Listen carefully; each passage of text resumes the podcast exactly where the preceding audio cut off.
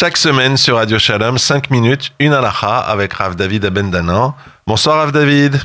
Bonsoir Bernard. Bonsoir à vous. Alors, on va euh, voir euh, un sujet qui, semble-t-il, au moins de manière euh, détournée, est lié à notre paracha de cette semaine. Parce qu'on va parler du mensonge. Alors, Yaakov, on le voit bien, a utilisé des, subterfuges. Et on va commencer, mais on va parler de nos mensonges à nous, hein, pas du niveau de Yaakov. Donc, moi, par exemple, est-ce que j'ai le droit de mentir? Est-ce que c'est un interdit de la Torah de mentir Si je fais de mal à personne, est-ce que je peux mentir? Pourquoi mentirez-vous, Bernard? Voyons, quelqu'un comme vous, c'est quelqu'un qui ne ment pas. oui, j'ai pas besoin. de d'autres personnes. Ça pourrait peut-être arriver à d'autres personnes, mais pas à vous. Alors, est-ce que, est que mentir est interdit finalement? Si je fais de mal à personne, je suis juste mythomane. Est-ce que j'ai le droit? Voilà, mythomane, on va dire, pour blaguer, faire une blague ou faire un mensonge qui va être un mensonge sans conséquence. Alors, quand on regarde le texte de la Torah, parce que c'est quand même de là que tout commence, on a quand même deux psukim qui sont assez explicites. Hein. On a un pasuk qui me dit Midvar Sheker Tirchak, d'une parole mensongère, tu t'éloigneras. Et on a un pasuk qui me dit Velo Teshakeru Ishba Amito, vous ne mentirez pas un homme envers son prochain. A priori, si on s'arrête là, on ferme le dossier, le cours s'arrête, c'est même pas cinq minutes une halakha, c'est une minute une halakha. Seulement, c'est un petit peu plus complexe que ça, puisque beaucoup de commentateurs veulent nous dire et nous expliquent que ces psukim, ces interdictions, sont cités dans des contextes de la Torah dans lesquels la Torah s'adresse à des dayanim, à des juges, dans lesquels on a donc une interdiction à des juges de mentir dans le cadre d'un beddin. Donc là, ce sont des paroles qui sont très lourdes de conséquences. Mais est-ce qu'un mensonge qui, est, qui est sans conséquence, ça va être un mensonge qui va être interdit? Eh bien, là-dessus, on, trouve des discussions hein, dans les poskim. On a d'un côté le Chafetz Rahim qui comprend que c'est interdit. Même interdit, même d'après la Torah, hein, à cause de, l'expression midvar sheker cette obligation de s'éloigner d'une parole mensongère. Et d'après lui, même un mensonge pour rigoler, eh bien c'est un mensonge qui est interdit. D'un autre côté, on a le Sefer Yereim, Rabbi Eliezer Mimetz. C'est un des balais à Tosfot qui vivait en France et qui vivait dans la ville de Metz, comme son nom l'indique, qui nous dit que l'interdiction de midvar sheker cette obligation de s'éloigner du mensonge, c'est uniquement pour un mensonge qui est un mensonge qui peut causer des, des dommages, un mensonge qui peut être euh, quelque chose de préjudiciable. Mais un mensonge qui est non préjudiciable, lui dit qu'il ne voit pas d'interdiction. Là-dessus, on a des commentateurs qui comprennent le Yérim en disant qu'il n'y a pas d'interdiction de la Torah, mais il y a quand même une interdiction des Chachamim. Et on a d'autres commentateurs. Rabbi Yerucham Perla, c'est un rave qui est né en Pologne et qui est monté dans les années, dans les années 30, qui est monté en Eretz Israël, qui est Niftar là-bas, ça fait à peu près 80 ans peut-être un petit peu moins, 80-90 ans, et lui qui comprend que carrément il n'y a pas d'interdiction à mentir dans la mesure où ce mensonge n'a pas de répercussion et n'entraînera pas de préjudice. On parle d'un mensonge simple, hein, un mensonge qui n'a pas de préjudice, qui n'entraîne rien de, préjudiciable. Donc là, si je veux prendre un petit peu de recul, on a d'un côté certains qui pensent que c'est interdit Minatora, d'autres qui pensent que ça va être autorisé dans la mesure où il n'y a pas de préjudice derrière. Libre à chacun de choisir dans quel sens il veut se, là où il veut se situer. Est-ce qu'il y a des situations dans lesquelles euh, il est recommandé de mentir? On a le droit, et puis peut-être même euh, un, un, rave nous dira, euh, la Torah nous dira c'est mieux de mentir. Bah, vous connaissez Bernard la fameuse chanson qu'on chante lors des mariages, dans laquelle on dit Kala na Vachasuda, comment danse-t-on devant la Kala, en disant que c'est une Kala qui est belle. Là-dessus, il faut savoir que cette phrase, c'est une marloquette entre Beth Shammai et Beth Hillel. Peut-on vraiment dire que la Kala est belle et l'instaurer comme une phrase qu'on répète à chaque mariage si la Kala n'est pas belle? Est-ce qu'on aura-t-on le droit comme ça de mentir de cette façon-là? D'après Beth Hillel, oui, on a le droit.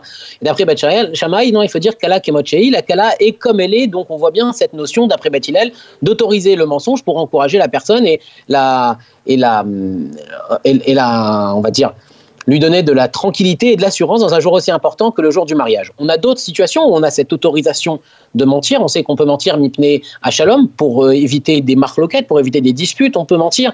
On sait que par exemple à la mort des, de Yaakov Avinu, les frères de Yosef sont venus le voir et lui ont dit Papa a dit de ne pas nous faire du mal malgré tout le mal qu'on a pu te faire. Alors qu'on trouve dans la Torah on ne trouve pas que Yaakov leur a dit pareille chose. On a aussi certains post-kim qui nous disent, par exemple, hein, euh, que si quelqu'un vient vous demander de l'argent, il veut vous emprunter de l'argent, et vous, ne lui faites pas confiance. Au lieu de lui dire je ne te fais pas confiance, lui dire je n'ai pas. Voilà, c'est plus, c'est une façon, donc c'est un mensonge, hein, bien si vous avez, mais si je ne l'ai pas, c'est une façon qui va être plus propre de refuser le prêt. Ça va éviter d'avoir un, de, vexer la personne. Donc dans ces situations, à part ça, on a la Gemara, dans fameuse Gemara dans Baba Metzia, Noël ou Metziot, qui nous dit qu'un Talmid Racham, il y a des situations dans lesquelles il a le droit de mentir. Mais bon, on va réserver ça au Talmud Chachamim. En tout état de cause, il y a des situations où pour le bien, attention, hein, il n'y a pas de préjudice derrière, mais là c'est pour le bien, il y a même une autorisation, voire un, il y a une autorisation, voire même un encouragement de la Torah à mentir. Alors je parle sous votre contrôle, hein, mais je crois me souvenir que Beth Hillel, on lui dit mais pourquoi tu mens? C'est interdit de mentir au mariage. Pourquoi tu dis qu'elle est, belle la mariée alors que tu sais très bien qu'elle est pas belle? Et il aurait répondu parce que, enfin Beth Hillel, donc ils sont plusieurs, parce que dans les yeux du marié, elle est belle, donc elle est belle. Beau un judaïsme. bravo Bernard. Non, bravo, bravo l'agma, bravo le judaïsme. D'avoir un diplôme. Quelle belle religion. Alors, on continue. Par exemple, tricher. Tricher, je fais de mal à personne à nouveau. Est-ce que j'ai le droit de tricher dans un examen euh, Est-ce que, euh, après tout, il n'y a pas de conséquences à part. Il a pas, pour les autres, vous disiez ça va avoir des répercussions sur les autres, mais je leur fais rien. Je vais juste avoir le bac. Eh, bah alors Bernard, vous allez vous vous enfoncer en fait dans le, l'autre d'après l'avis de ceux qui pourraient permettre un mensonge sans conséquence. Je triche. Alors on va pas dire le bac, c'est un examen officiel, mais on va prendre même un petit examen à l'école. Est-ce que je vais avoir le droit de tricher? J'ai rien volé à personne, j'ai juste menti, j'ai fait croire que je connaissais alors que je ne connaissais pas. Là-dessus, on rentre dans une autre notion qui va s'appeler l'interdiction de gnevat da'at, l'interdiction de voler le, de voler le, savoir des gens, de leur faire croire quelque chose qui est quelque chose de faux. L'Agmara hein, nous donne beaucoup d'exemples, hein. beaucoup d'exemples dans lesquels, par exemple, je reçois un invité, j'ouvre un nouveau, un nouveau tonneau, je dois lui expliquer, je l'ouvre parce que j'ai fini l'ancien, ne crois pas que je vais l'ouvrir pour toi. Ce sont des situations où la personne pourrait croire que je suis en train de faire quelque chose de grand pour elle, mais non, je n'ai pas le droit de lui voler son esprit et de lui faire croire que je fais quelque chose de grand pour elle. Dans le même état d'esprit, Ramosh Feinstein se prononce de façon assez virulente sur l'interdiction de tricher pendant les examens et il nous dit qu'on est en plein dans l'interdiction de Gnevat Dat, de voler l'esprit des personnes. Là-dessus, Moshe Weinstein, dans les grottes Moshe, rajoute d'autres interdictions. Et il dit que lorsque quelqu'un triche dans des examens, pour peu que ces examens aient un côté officiel, eh bien, ça va lui donner un diplôme qu'il ne mérite pas. Et du coup, ça va faire qu'il aura un salaire qu'il ne mérite pas. Et du coup, il finira par voler de l'argent euh, parce que son salaire, il ne le mérite pas. Et puis, il dit aussi que quelqu'un qui prend l'habitude de tricher, c'est quelqu'un qui ne pourra pas prendre l'habitude de se fatiguer dans son étude de la Torah. Et donc, forcément, c'est extrêmement euh, déconseillé, voire même, lui, il termine en disant que c'est complètement interdit. Ouais, ouais. Et moi, j'entends aussi tricher dans le métro. On dit, mais de toute façon, le métro, il passe, c'est pas grave, je fais de mal à personne. Ben, c'est du vol, ah, mon gars. par exemple, le bac, j'avais envie de vous dire en vous écoutant, c'est surtout le bac que tu as volé, oui. Alors, par contre, je vais vous poser une question, j'espère que vous allez pas mal le prendre, parce que c'est euh, une question qui me travaille de, qui, c'est une vraie question qui me gêne. Euh, donc, on voit bien que Yaakov Avinu, euh, alors, le prenez pas mal, hein, ne soyez pas choqués, finalement magouille excusez-moi, c'est n'importe qui ferait ça. Change les bâtons pour avoir plus de, bétail, fait en sorte d'avoir la bénédiction avec en se déguisant de manière grossière, euh, euh, même à la limite profite de la fatigue de son frère pour toujours pareil. Bref, ça fait quand même énormément de, euh, on va dire, des gens qui s'arrangent avec la réalité. Alors. Bon, je comprends pas, j'ai pas son niveau. Vous voyez, je prends vraiment toutes les précautions. Si je vous pose la question, c'est parce qu'elle il faut répondre aux questions. Et alors, euh, je veux bien, voilà, c'est comme ça, et j'ai pas tout compris. Mais alors qu'on l'appelle carrément Ish Emet, il y a un moment où on dit, attends, euh, on peut l'appeler, euh, je sais pas moi, Yaakov Avinu, c'était le plus grand recette du monde. Pourquoi on a choisi précisément lui de l'appeler Emet, la vérité, l'homme de la vérité? Effectivement, nous disons tous les jours dans la Tfila, Titen, Emet les Yaakov. Yaakov est caractérisé par l'amida du Emet. Or, Yaakov, lorsqu'il est parti pour, par exemple, hein, prendre la bracha, vous faites bien de le, souligner, quand sa mère, Rivka, lui a dit, il faut que tu ailles prendre la bracha, Yaakov lui a dit, je ne peux pas me faire passer, non, tu vas profiter du fait que ton père ne voit pas, et ça l'a pas dérangé, il est parti, il a mis les habits des saves, il est parti, il a rusé.